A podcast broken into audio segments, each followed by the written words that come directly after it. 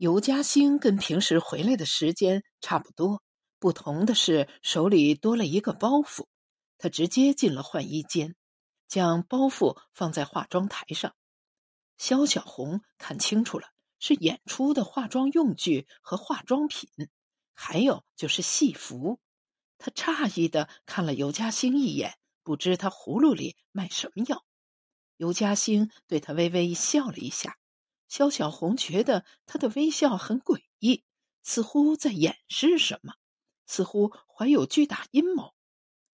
被他这么一笑，卧室里的气氛突然变得柔软和浑浊，变得暧昧和可疑。空间似乎被扩大了，变得虚无缥缈起来。尤嘉兴用手指着打开的包袱，命令肖小红：“你化妆。”肖小红心里想：难道要在这里演戏啊？身体却像听了指令，坐在了化妆镜前。这一切太熟悉了。他入行十几年，几乎每天都要化妆。只要坐到化妆镜前，所有动作成了自然反应。第一个大步骤是头部和面部。他先用发带将头发向后拢起来。往脸上涂凡士林底油，拍面部底色，拍腮红，敷定妆粉，刷桃红，画眼圈和眉毛，涂口红，涂脖子和双手。第二个大步骤还是头部和面部，先是贴片子，从眉心中上方开始贴，然后一左一右的贴。接下来是勒头，勒头很关键。从某种意义讲，勒头是戏曲演员化妆中最关键的一步。演员状态好不好，演的出不出彩，跟勒头有很大关系。勒头就是用物理手段将演员进入半眩晕状态，进入似人非人状态，进入如梦如幻状态，通过勒头将现实和虚拟打通。勒头还有一个作用，可以将演员的眼角拉上去，行话叫吊眉，使演员的眼睛更加有神，更加勾魂摄魄。再接着是戴头面和压鬓花，旦角儿有旦角儿的头饰，耳挖子是少不了的，顶花也是少不了的。具体头饰根据戏中人物而定，林黛玉有林黛玉的头饰。那是官宦人家的小姐，祝英台有祝英台的头饰，她是财主家的女儿，出身不同，身份不同，头饰上的区别，外行人是看不出来的。第三个大步骤是穿戏服，这就简单了。肖小红已经穿好了打底服，等于做好前期功课，只要穿上彩裤，系上裙子，戴上护领，披上霞披。套上彩鞋，行了。生活中的肖小红变成了舞台上的祝英台。肖小红看了一眼镜子里的自己，轻移莲步出了换衣间，轻轻一跃，跳到床上，开口唱道：“问梁兄，今朝别后何日来？”不一样了，突然就不一样了，也算不上突然。尤嘉兴的不一样是从肖小红化妆开始的，从头发开始，到脸，到脖子，到最后穿上戏服。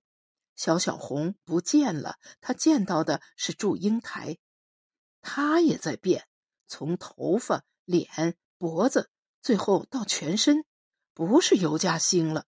他看着祝英台跳上了舞台，不对，舞台上不只是祝英台，还有梁山伯。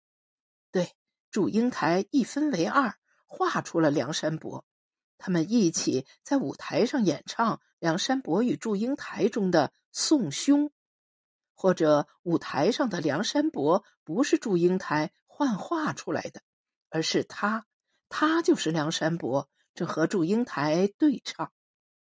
宋兄唱完了，梁山伯要离开祝家庄，回他的会稽湖桥镇。梁山伯没有回，也没有走下舞台。尤嘉兴也是，他突然扑向祝英台，一把将他摁倒。当尤嘉兴将他摁倒在床上时，肖小红的内心是挣扎的，拒绝还是接受？其实也算不上挣扎，只是一个念头闪动而已。他很快就放弃了拒绝的念头。当尤嘉兴的手伸进他身体时，因为练功服裹得太紧，尤嘉兴的手显得毫无头绪。肖小红想坐起来，将戏服和练功服脱了。尤嘉兴急忙摁住他，说：“不不不！”尤嘉兴让他一动不动的躺着，替他重新插好头上撞歪的凤钗，理正被压皱的霞帔。肖小红想脱去彩鞋，也被他制止了。尤嘉兴喃喃而坚定地说：“就这样，对，就这样。”他将戏服整理得纹丝不乱，然后钻进去，进入他的身体。肖小红没做任何抵抗，事情的发展完全出乎他的想象。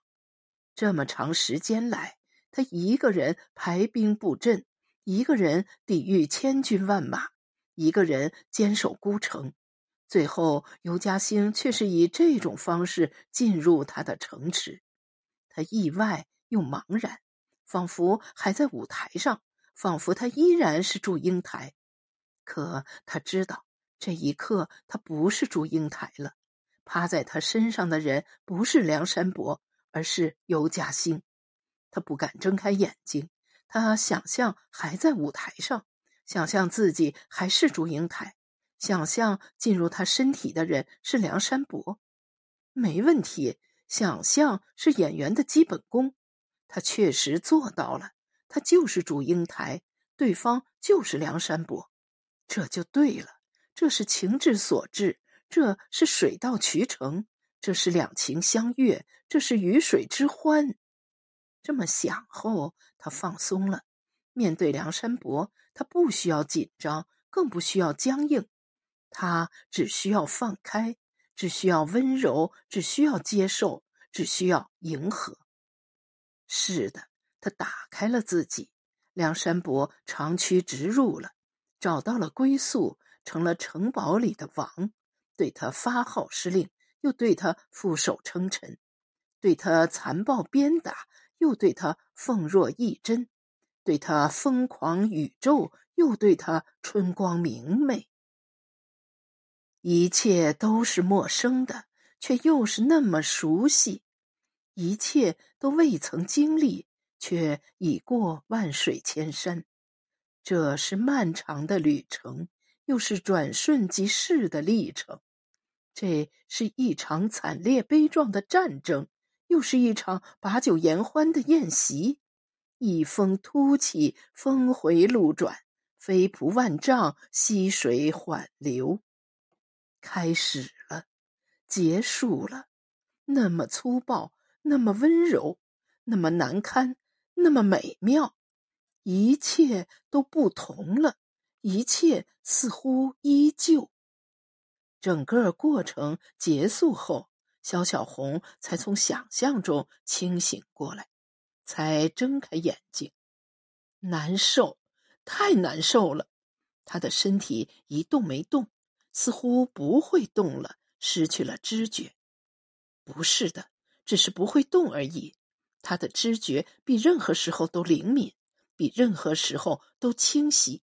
他依然穿着戏服，他觉得再也不会脱掉戏服了，不能，也不敢。